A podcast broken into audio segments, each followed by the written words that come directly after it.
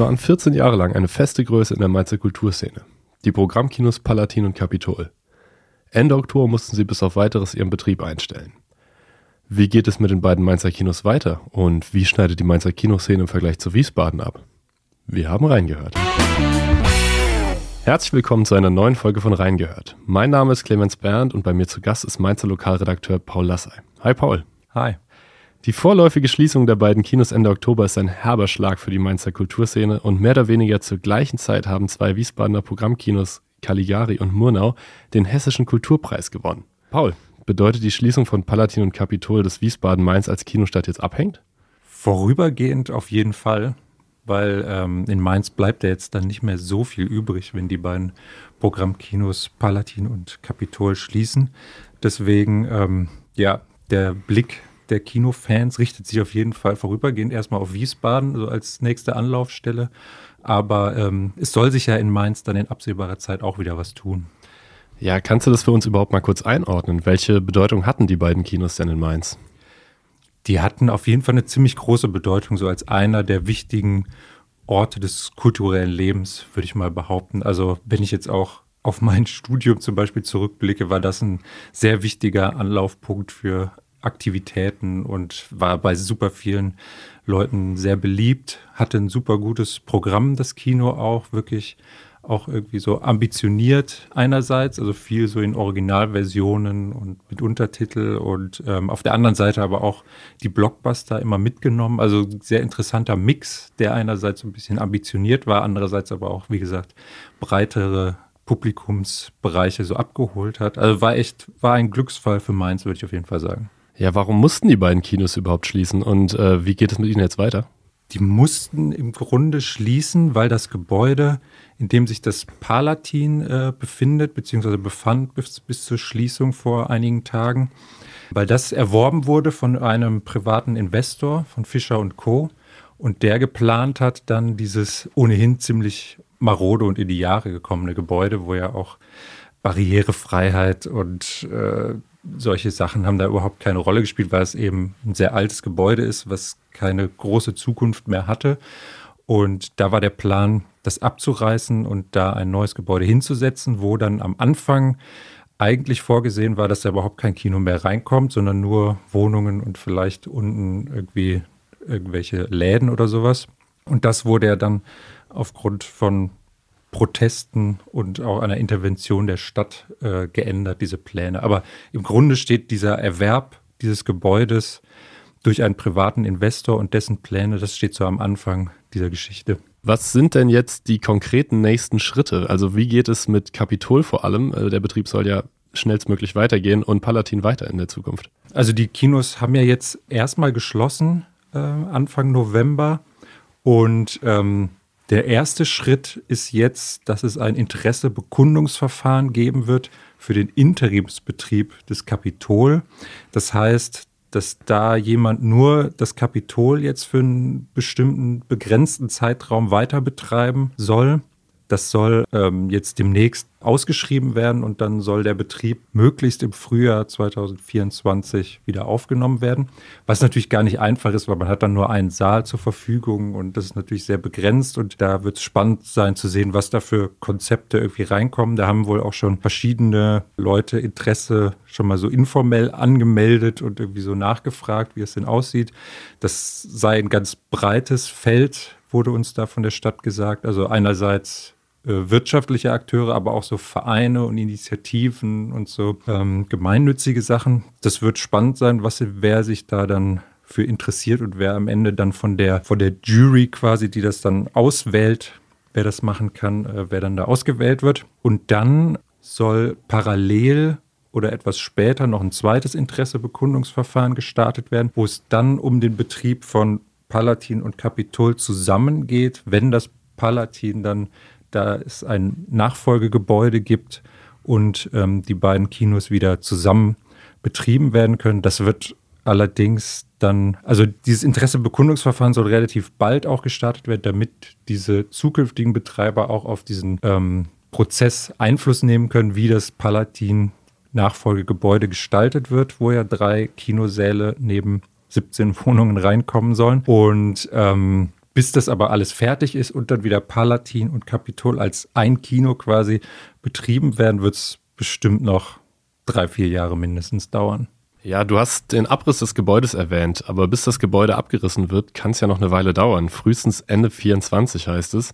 Laut Bauunternehmen liegt nämlich noch keine Baugenehmigung vor. Ähm, wieso wurde der Kinobetrieb dann schon Ende Oktober 2023 eingestellt und warum nicht so lange wie möglich das Kino noch nutzen?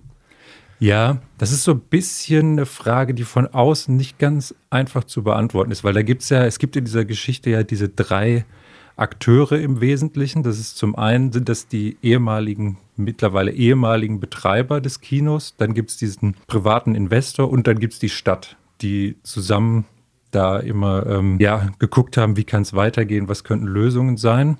Und ähm, jetzt am Ende war eigentlich von Seiten des Investors, dem das Gebäude jetzt gehört. Der hat gesagt, also das wird noch dauern mit diesem Abriss, weil wie gesagt, es liegt diese Genehmigung noch nicht vor. Die muss erstmal vorliegen, dann muss man erstmal einen Plan machen. Also dann kommt ja erst der, die genauere Planungsphase, dann muss man auch diesen Abriss erstmal planen und das ist auch ja gar nicht so einfach in so einer ganz engen innenstädtischen Lage und so. Also das wird noch lange dauern und die hätten mindestens noch ein Jahr eigentlich da drin bleiben können haben sich aber dagegen entschieden. Die haben dann so angeführt, ähm, dass das auch so Vertragslaufzeitgründe hätte, irgendwie mit dieser unklaren Perspektive. Und ähm, man hat aber von außen das Gefühl, dass irgendwie diese Gesprächsatmosphäre zwischen den einzelnen Akteuren, da hat es ab einem bestimmten Punkt überhaupt nicht mehr gestimmt. Irgendwie da, da, die haben sich gegenseitig widersprochen, dann in öffentlichen Äußerungen und dass die dann irgendwann Sie sagen auch wegen dieser, wie gesagt, wegen dieser unklaren Perspektive und aus wirtschaftlichen Gründen, dass sie irgendwie, dass ihnen das zu unsicher war, wie es da jetzt weitergeht,